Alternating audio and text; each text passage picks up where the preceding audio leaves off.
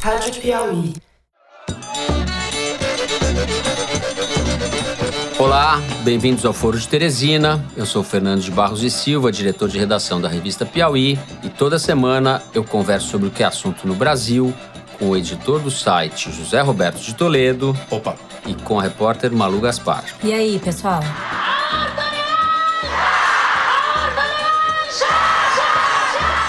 Você já sabe, toda quinta-feira à tarde você tem esse encontro com a gente no site da Piauí, nos podcasts do iTunes, no SoundCloud, no Stitcher e no YouTube só em áudio. A consciência de 200 milhões de brasileiros é maior do que esses oito segundos. E é nisso que eu acredito. Lá no nosso site, na aba da Rádio Piauí, você encontra um passo a passo de como ouvir o foro no seu celular para baixar e sair ouvindo onde você quiser. Quatro anos de muita dificuldade para enfrentar esses processos. Um alívio. Foro de Teresina é dividido em três blocos temáticos. Nessa semana, a gente começa falando sobre a descriminalização do aborto na Argentina e como andam as pautas progressistas no debate político brasileiro. No segundo bloco, nós vamos falar sobre a candidatura da Marina Silva, os paradoxos que cercam essa candidatura, e no terceiro, sobre a absolvição da Gleisi Hoffmann e do Paulo Bernardo pela segunda turma do Supremo Tribunal Federal e o que isso representa para a Lava Jato.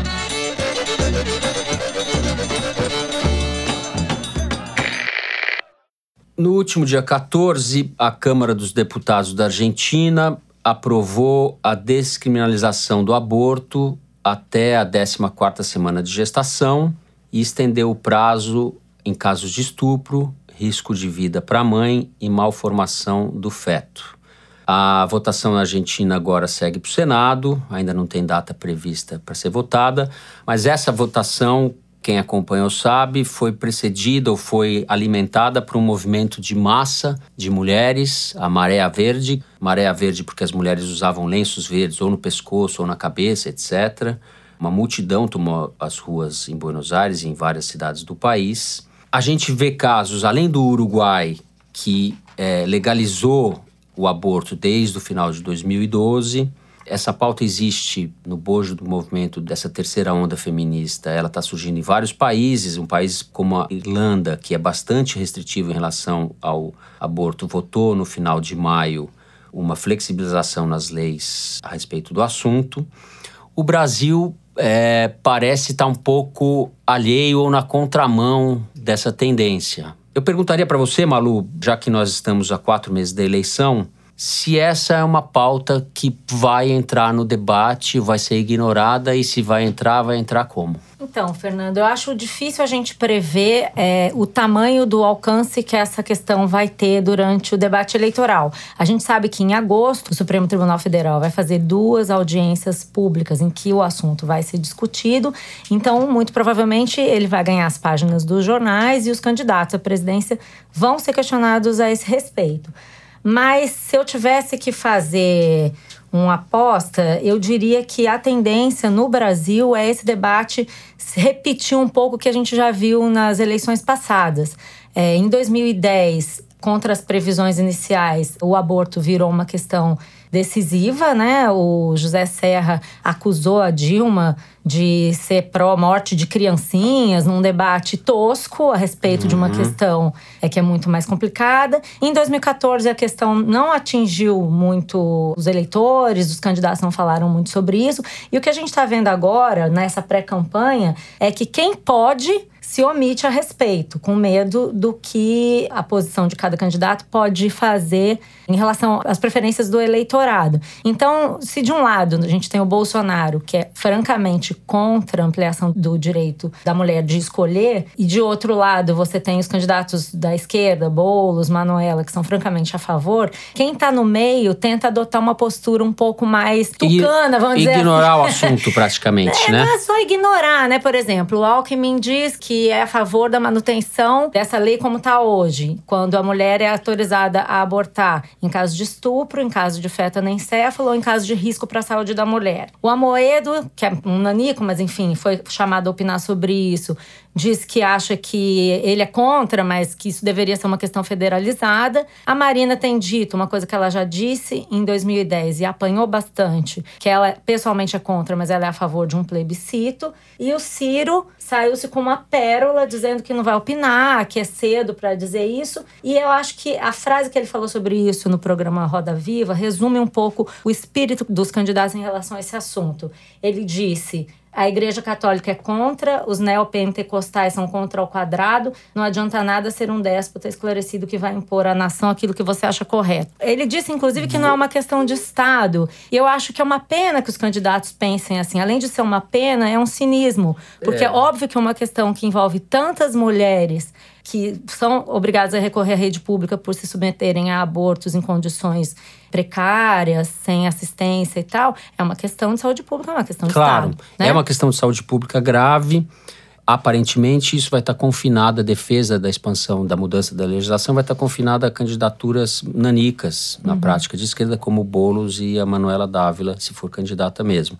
Toledo, a mudança de humor em relação a essa questão se deve a uma alteração do perfil aí do eleitorado, né, mais conservador. Olhando as pesquisas, a série histórica de pesquisas do Datafolha sobre esse tema, a gente percebe que em 2007 havia uma disposição da maioria das pessoas a não apoiar punições para mulheres que fizessem aborto. 52% achavam que elas não deveriam ser punidas.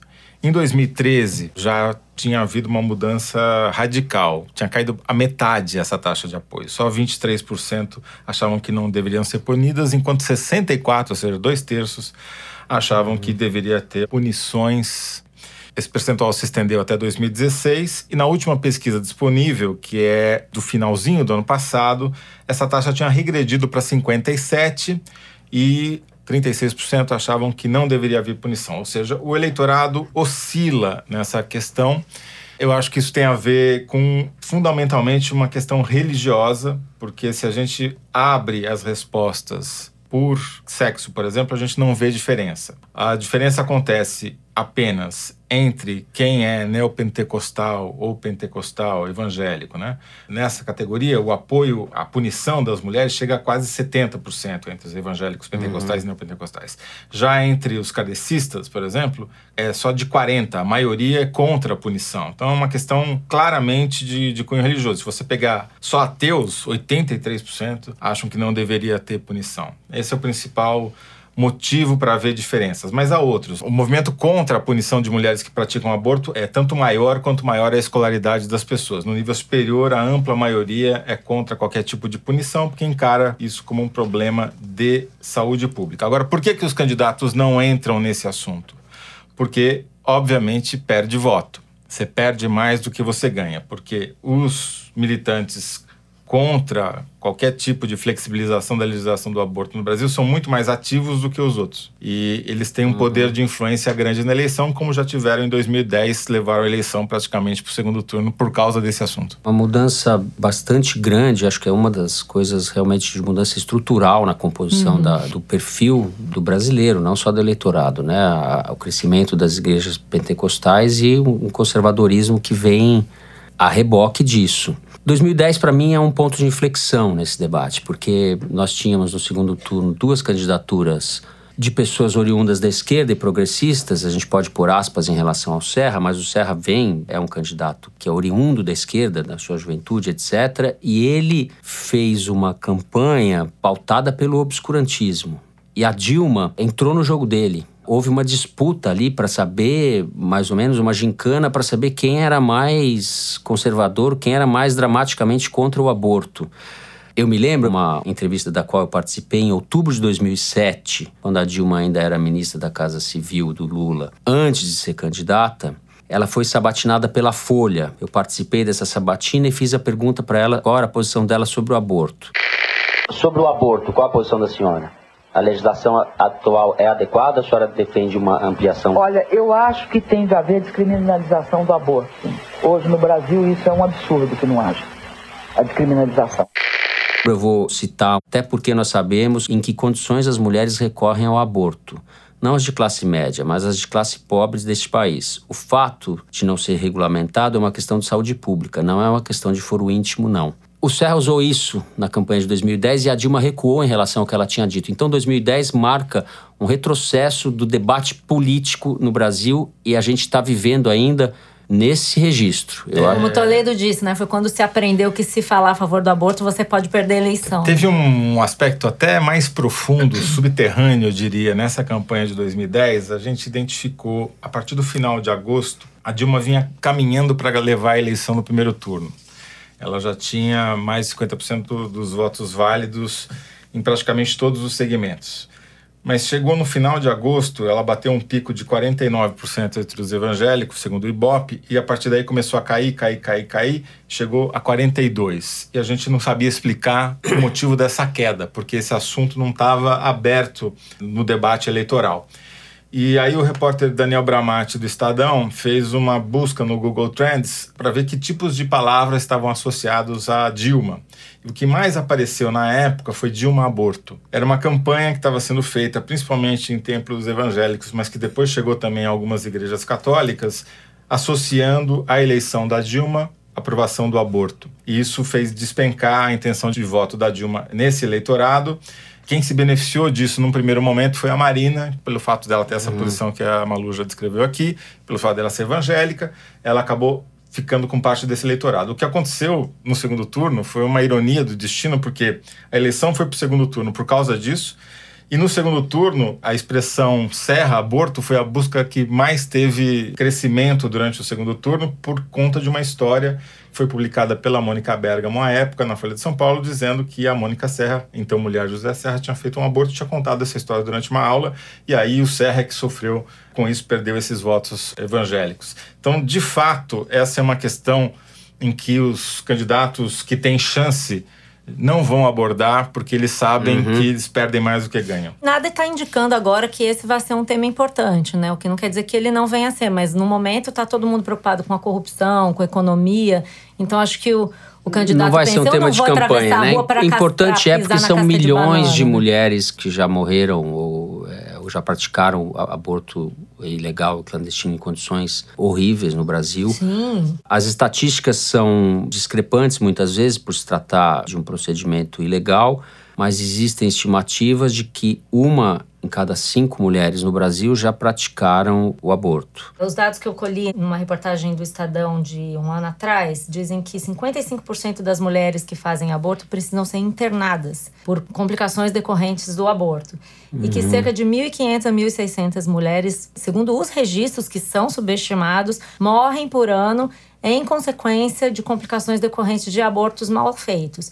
E aí, assim, eu sou mulher, produtora, editora, todas são mulheres. Se qualquer uma de nós quisermos interromper uma gravidez indesejada amanhã, nós que somos mulheres de classe média, que moramos na zona sul do Rio, nós vamos conseguir. Se eu quiser fazer um aborto amanhã, eu faço. Tenho aonde fazer e ninguém vai ficar sabendo e eu vou ficar em segurança. É óbvio que a gente está falando aqui de mulheres que ou são muito novas, adolescentes que são obrigadas a recorrer à internet, comprar abortivos que não, elas não sabem como usar, ou então mulheres pobres que fazem procedimentos em situação de insegurança e depois não tem a quem recorrer. E que são a maioria da população, São, é, exatamente. Então isso é, é um é. cinismo é, que é, Olha, e como a esquerda foi abandonando um governo de uma mulher do PT, como foi o governo da Dilma, abandonou essa questão. Em 2011, logo no começo do governo da Dilma, a revista Marie Claire reuniu as então nove ministras do governo Dilma. Tinha uma única pergunta comum que era: a senhora é a favor da legalização do aborto? Só duas das nove ministras, a Miriam Belchior, que era do planejamento, e a Ana de Holanda da cultura, responderam sim, sem eufemismo. As outras tergiversaram. A Ideli Salvati deu uma resposta indecente. Uhum. É, ou seja, mesmo entre as mulheres de um governo de esquerda, esse tema era, de alguma maneira, driblado, evitado. É, porque ou, enquanto ou... a conveniência política determinar as respostas Exato, dessas é. pessoas. Então, assim. se a gente não tiver um movimento de rua grande, uma pressão da sociedade, e isso vai partir predominantemente das mulheres, fatalmente, espero que não só das mulheres, mas são as mulheres que vão liderar isso, nada vai mudar no médio prazo. Queria chamar atenção para um episódio recente que é o caso da Rebeca Mendes, é, uma estudante que já tem dois filhos, engravidou novamente do ex-marido, se sentiu deprimida, não tinha condições de criar essa terceira criança. Uhum. E ao invés de recorrer a um aborto clandestino, ela preferiu encarar a questão, enfrentar o debate, foi até o STF pedir o direito de fazer um aborto na rede pública brasileira, legal, permitido, de forma aberta e muito franca e transparente. E com segurança, né? Com segurança. Eu acho que a Rebeca tomou a atitude que nenhum dos candidatos a presidente está tomando, que é encarar essa questão como ela deve ser encarada. E ela não conseguiu, né? O STF não autorizou que ela fizesse esse procedimento. Ela teve de ir até a Colômbia, amparada por uma organização não governamental. E lá na Colômbia, onde o aborto é permitido, ela fez esse aborto e essa história está esplendidamente contada na edição deste mês da revista Piauí pela Mônica Manir, que acompanhou a Rebeca. Tomara que a Rebeca tenha um pouco mais de projeção na campanha eleitoral, venha a ser um personagem relevante, porque é uma pessoa simples. Ela é mãe, então ela sabe o que é ser mãe, ela sabe o que é a responsabilidade de você ter dois filhos e sustentar uma família sozinha, como a maior parte das mulheres da periferia do Brasil. Aproveitando o gancho que a Malu fez, eu reforço a propaganda e fecho assim o primeiro bloco. No próximo segmento do Foro, nós vamos falar sobre os paradoxos da candidatura Marina Silva à presidência da República.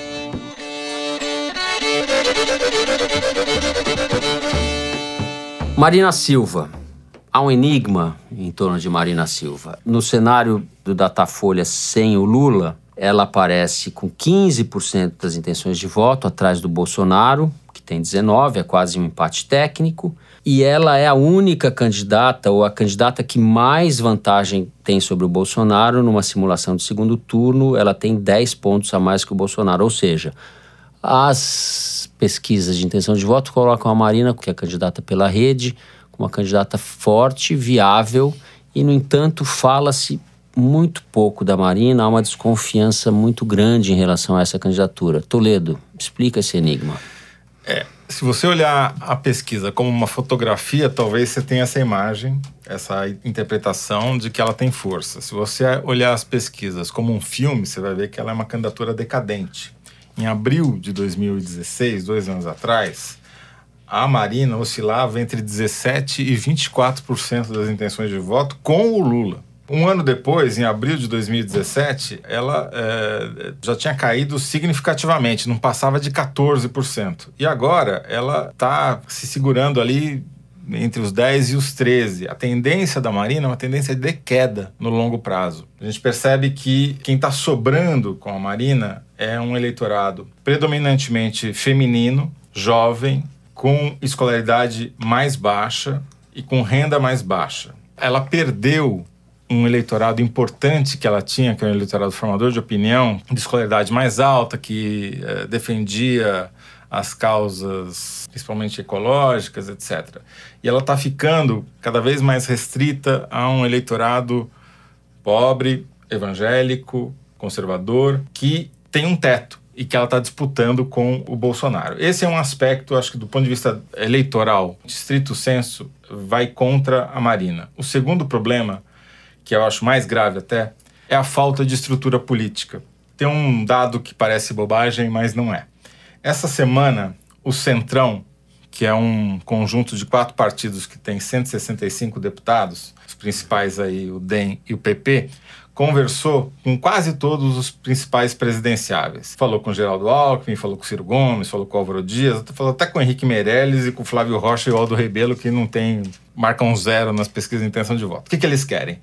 Eles querem continuar comandando a Câmara dos Deputados. O candidato deles é o Rodrigo Maia, que é candidato à reeleição à presidência da Câmara. E conseguiram a anuência desses candidatos que, se eles se elegerem, tudo bem, em troca do apoio do Centrão, a gente mantém o Rodrigo lá como candidato a presidente da Câmara. Eles nem foram falar com a Marina, porque eles sabem que. Não se... adianta. Não, não precisa.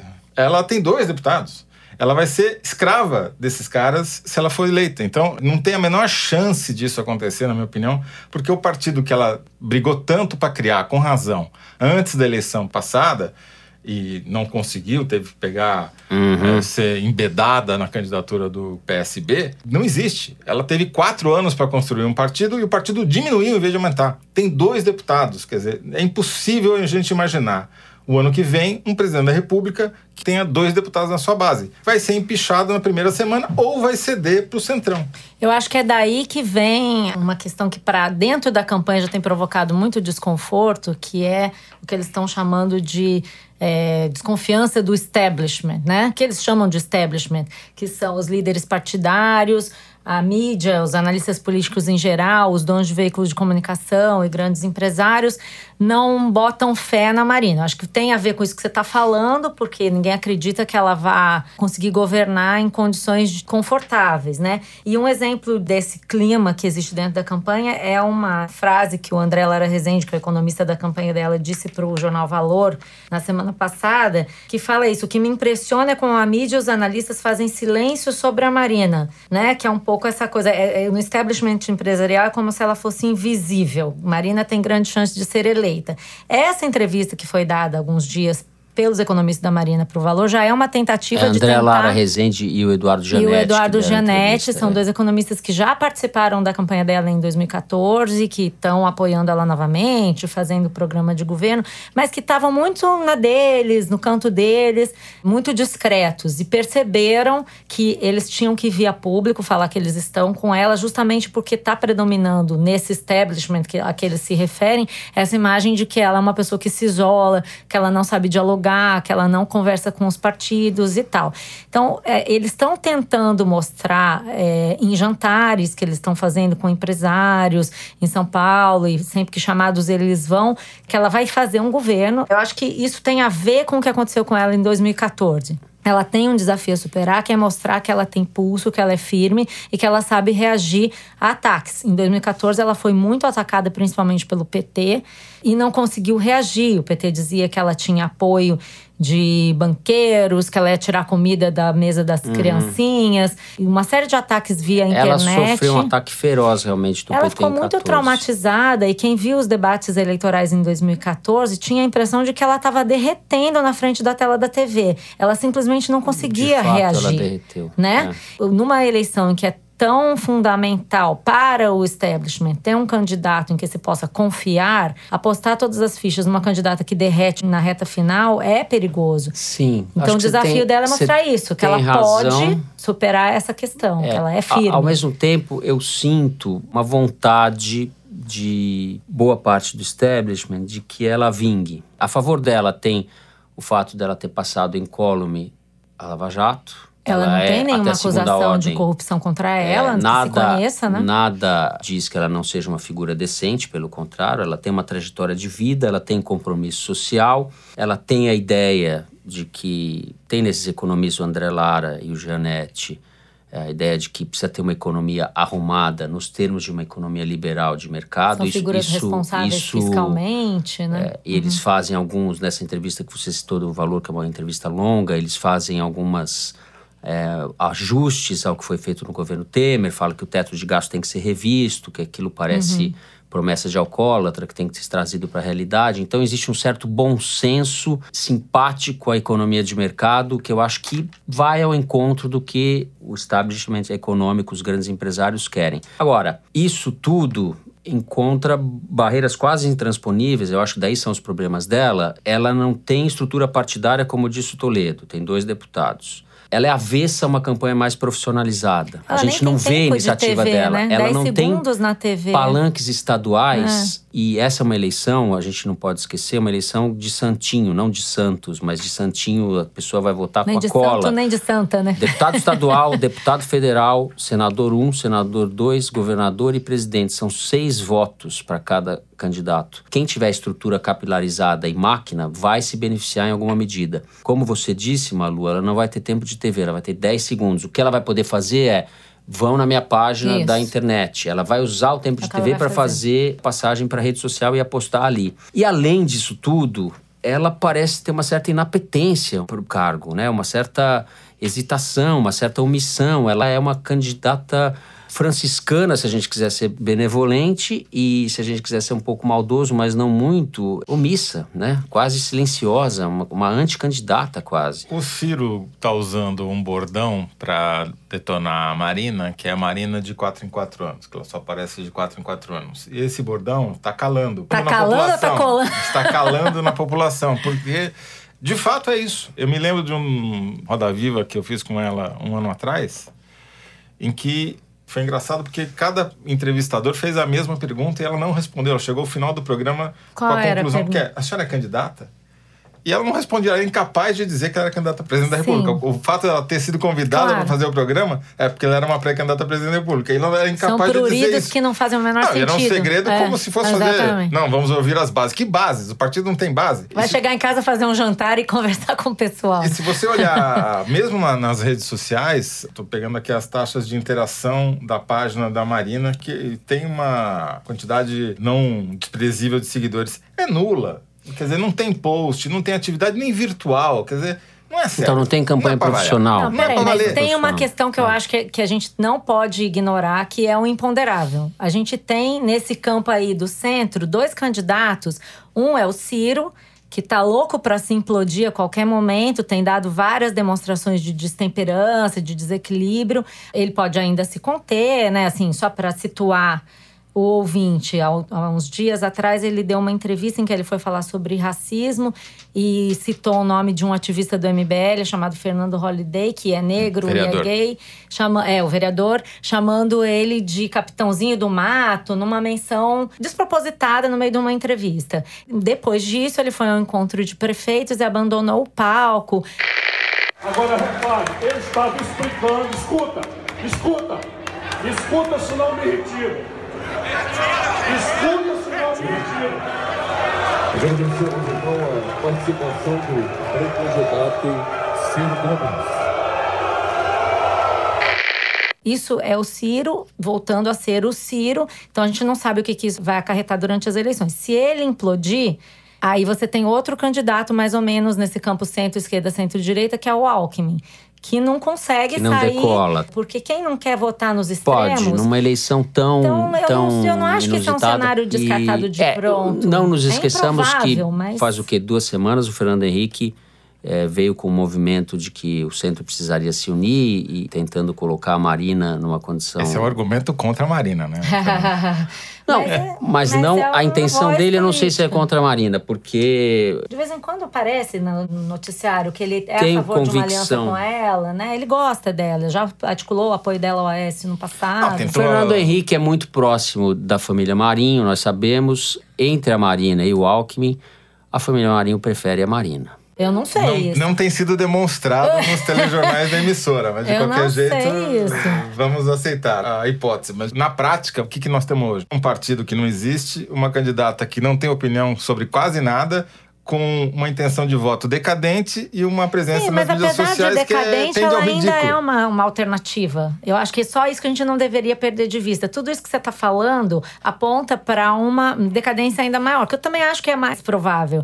Mas a gente não pode esquecer que concorrendo com ela nessa faixa aí do eleitorado, tem dois eh, candidatos que podem ou um se implodir e o outro não sair do lugar. Sim. E nesse caso, ela vai ser a alternativa. Com 15% nas pesquisas, a pessoa não é de se ignorar, né? É. Bom, levando em conta o imponderável que a Malu coloca, mas com Marina tendendo a se tornar uma candidata nanica, Poderável é o vice da Marina. nós encerramos esse segundo bloco. Vamos discutir agora, no terceiro bloco, a absorção da Glaze Hoffman e do seu marido Paulo Bernardo pelo STF e o que isso significa para a Lava Jato.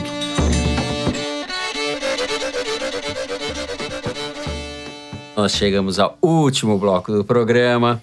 Eu vou recapitular para o ouvinte. A segunda turma do Supremo absolveu na terça-feira, presidente do PT e senadora Gleisi Hoffmann, e o marido dela, Paulo Bernardo, que foi ex-ministro da Dilma e do Lula. Eles foram absolvidos do crime de corrupção passiva e lavagem de dinheiro numa ação penal da Lava Jato. Prevaleceu a tese levantada pelo Dias Toffoli que o Ministério Público Federal não conseguiu eh, corroborar o que haviam dito os delatores, não havia provas que comprovassem que a campanha da Glaze ao Senado foi de fato abastecida com desvio de um milhão de reais é, oriundos de contratos com prestadoras de serviços da Petrobras. Essa votação significa o que para Lava Jato? A gente deve tomá-la como uma tendência, como um caso isolado, uma inflexão? Para onde isso aponta? Bom, é, nesse caso da Glaze, eu queria observar o seguinte: existe o caso concreto e existe a narrativa, né? Narrativa é um termo muito em voga ultimamente na política brasileira, tudo é uma questão de narrativa, e eu acho que mais uma vez, nesse caso, o que está valendo mais do que o fato concreto é a narrativa porque existem vários casos envolvendo a Glaze, várias denúncias e inquéritos em tramitação no STF, e essa, para quem conhece as denúncias, é realmente a mais frágil. Existe uma divergência entre os delatores sobre se ela recebeu um milhão do Paulo Roberto Costa, dinheiro desviado da Petrobras para a campanha ou não. A pessoa que recebeu o dinheiro diz que não passou para ela. Por sua vez, o Youssef, Alberto Youssef, que é o doleiro que teria repassado o dinheiro, diz que não sabe quem que deu a ordem. Ficou um embrólio ali, uma história mal contada entre os delatores. Mas existem outros casos em que as denúncias são mais robustas e ela vai ter que responder por isso. Só para dar dois exemplos. Um é o caso da Consiste, que é uma empresa de crédito consignado que desviou dinheiro do Ministério do Planejamento, dinheiro de cada empréstimo para os aposentados. Essa empresa repassava parte do dinheiro para um advogado ligado ao casal Paulo Bernardo e e o Ministério Público recolheu e-mails, planilhas, mensagens de WhatsApp que mostram que parte desse dinheiro foi para a campanha dela. O outro caso diz respeito ao Odebrecht, em que o Paulo Bernardo, ministro, pede uma propina para autorizar um aumento numa linha de crédito para Angola, que é um país que contratava obras da Odebrecht, e foram uhum. liberados 64 milhões de reais, dos quais uma parte foi parar na campanha da Glaze. Também nesse caso não são só delações, são e-mails, é, mensagens e tal. Dito isso, existe mesmo uma questão de clima político no Brasil para tentar tirar o ímpeto da Lava Jato. Então interessa, e isso a gente consegue ver com alguns sinais. Na semana passada foi votado a proibição das conduções coercitivas pela Lava Jato, é uma medida que. Foi votado no Supremo, foi né? Foi votado no Supremo Tribunal Federal, aprova... elas foram proibidas, não se pode mais usar a condução. Não só na Lava Jato, né? Não pode levar em lugar nenhum. Não se pode fazer condução coercitiva em investigação, é, a menos que você tenha já intimado a pessoa para depor e não chegar numa investigação, simplesmente pegar a pessoa e levar para a delegacia.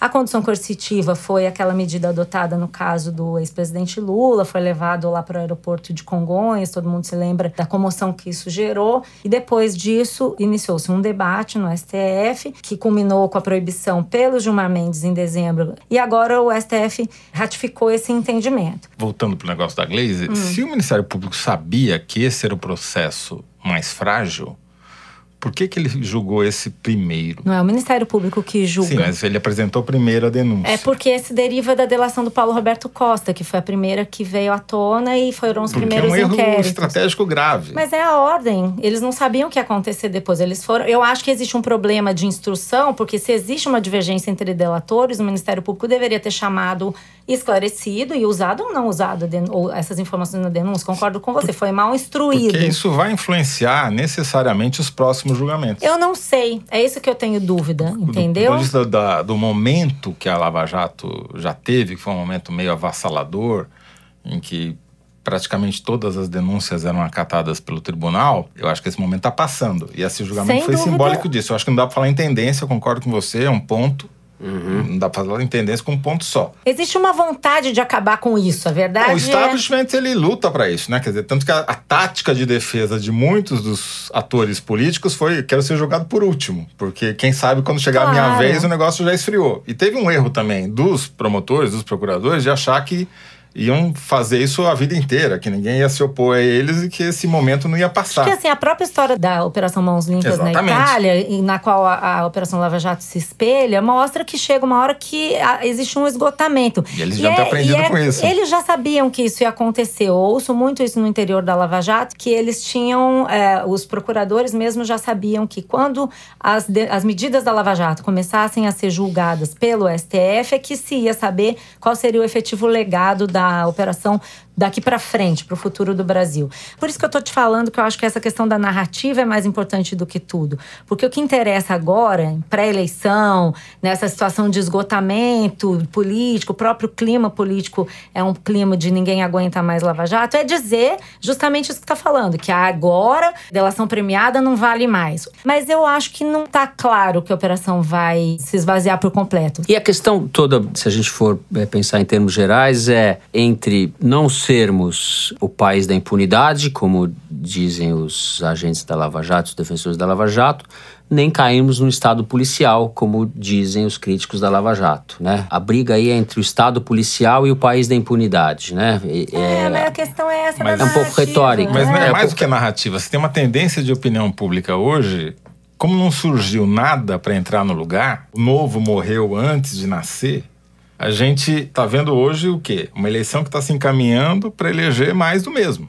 É, Não, que a mas a máquina gente- tem um peso acima do que qualquer Mas coisa. isso não tem a ver com o fato de que a população possa ter afrouxado a sua compreensão em relação à corrupção. Até agora, as pesquisas mostram um amplo apoio à Lava Jato. Então, acho que uma coisa não tem a ver com a outra. Não tem, na Né? medida que você só tem movimentos populares de apoio a qualquer coisa quando o cidadão enxerga que a ação dele vai ter alguma consequência. Se tem uma ação para, sei lá, melhorar as condições de vida de determinado tipo de animal na vizinhança dele por uma questão de um conflito ecológico, ele age para aquilo, mas ele não age contra o aquecimento global porque ele acha que não há nada que ele possa Não fazer para entendi o isso. que você quer dizer. Você teme que o eleitor olhe para a situação atual e pense, putz, tá vendo? Não deu em nada. É isso que você tá achando. É, não tem nenhum candidato, nenhuma candidatura hoje a presidente da República que eh, simbolize a Lava Jato. A mais próxima disso é o Bolsonaro, mas que a gente sabe que não é exatamente Não, isso. mas eu acho que se a gente entender como uma intolerância da população à corrupção,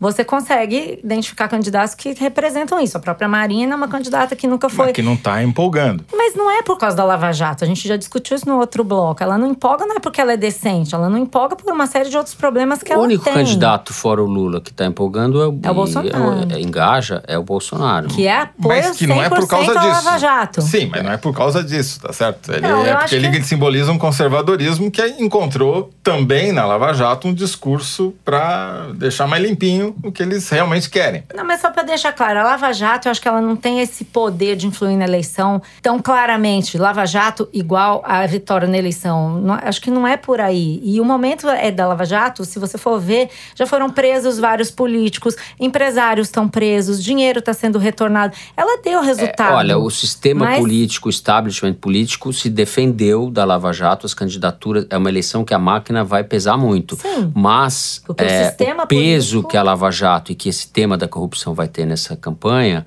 e está tendo e vai ter na eleição, é imenso. Seja na forma, na decisão do voto, seja na recusa das pessoas a dar um participarem do processo. pequeno. Ela tirou do processo o candidato favorito. Exato. Então é, Esse é o maior o, impacto. o- o peso é brutal. Se a PF puder fazer delação, nós temos duas delações bem fortes passíveis de serem reveladas durante o processo eleitoral, que são a delação do Palocci e a delação do Duda Mendonça.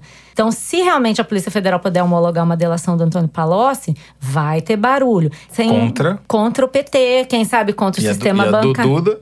Mas o que tem uma coisa a ver com a outra, Toledo? Não tô entendendo. Vai Não. ter barulho, a Lava não, ela Jato não é... vai pegar. O, quem já escapou da Lava Jato não vai ser afetado por nenhuma dessas duas A delações. gente não sabe. A gente não sabe o que ele vai contar. Você quer que pegue o Alckmin, é Não, isso? não é- não, tô não quero que pegue ninguém, só Quem dizendo que vai continuar pegando Quem quem já escapou da pegou. Lava Jato foi o Temer Não que faz escapou. diferença, então. Exatamente. Tô a Lava Jato efetivamente conseguiu tirar da eleição o candidato líder nas pesquisas e ponto. É só esse o efeito da Lava Jato principal você? na eleição presidencial Que é. isso, gente? Na Prendeu eleição- os maiores empresários na do eleição Brasil. presidencial é.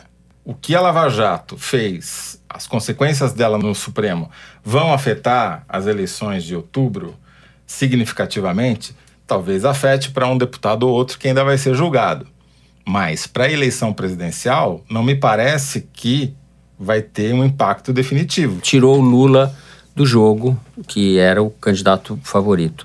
Falando da Lava Jato, nós vamos citar Hegel, que é o ponto mais alto que algo pode alcançar é aquele em que começa o seu declínio, ou seja, a Lava Jato Pensei que está era um zagueiro declinando. do Flamengo. É, a frase Quer dizer que ela é uma Lava Jato segue a lógica hegeliana. hegeliana. Uau, tá, isso aqui é intelecto, hein? Com esse momento pastichão filosófico, nós terminamos o terceiro bloco do Foro de Teresina.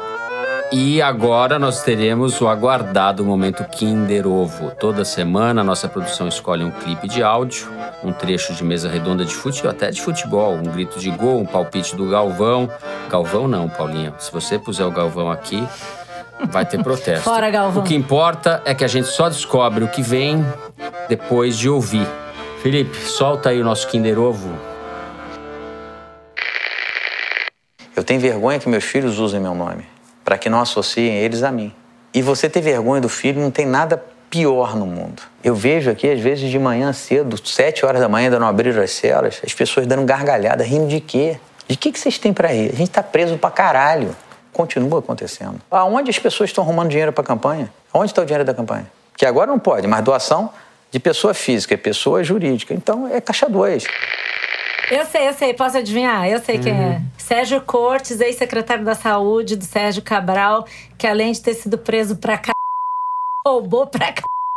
E agora tá querendo posar de bonzinho. Maior caô, querendo dizer que se arrependeu. A Malu vai ganhar um Kinder Ovo, ela acertou, é o Sérgio Cortes, entrevista à revista Veja, a produção me informa.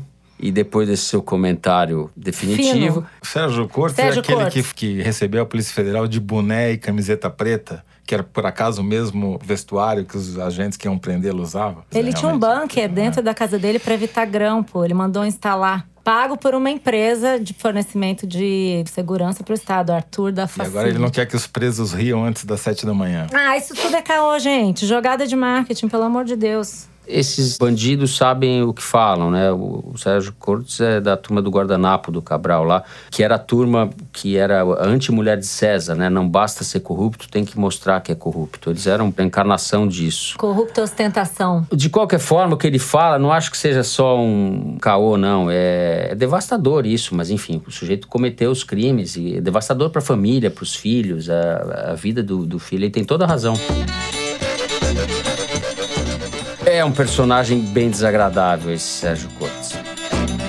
Bom, o Foro de Teresina dessa semana fica por aqui. Toda quinta-feira, a partir das 5 da tarde, você encontra a gente no site da Piauí e também nos podcasts do iTunes, no Stitcher, no SoundCloud e no YouTube só em áudio. Vai lá no nosso site que a gente explica direitinho como baixar no seu celular para carregar o foro e ouvir por aí. E não é só o foro, você já conhece, e a essa altura já deve ser ouvinte assíduo do Maria Vai com as Outras, o programa quinzenal sobre mulher e mercado de trabalho, apresentado pela Branca Viana aqui na Rádio Piauí. E nesse período de Copa, a gente tem mais uma novidade: o programa Tudo que você não quer e não precisa saber sobre Copa, apresentado pelo João Moreira Salles, conversando com a Flora Thompson Devô o Alexandre Gontijo e o João Brise.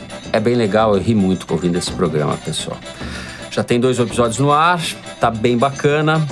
O Foro de Teresina é dirigido pela Paula Scarpim, com produção da Luísa Miguel e do Luiz de Maza. Nós gravamos no estúdio da Rádio Batuta, no Instituto Moreira Salles. A edição é do Felipe de Castro e a finalização e a mixagem são do João Jabassi. Nossa música tema é composta e tocada pelos piauienses Vânia Salles e Beto Boreno. Eu sou Fernando de Barros e Silva e me acompanham sempre nesse papo a Malu Gaspar e José Roberto de Toledo. Uma boa semana para todos. Até quinta que vem. Tchau, pessoal. Até a próxima. Tchau.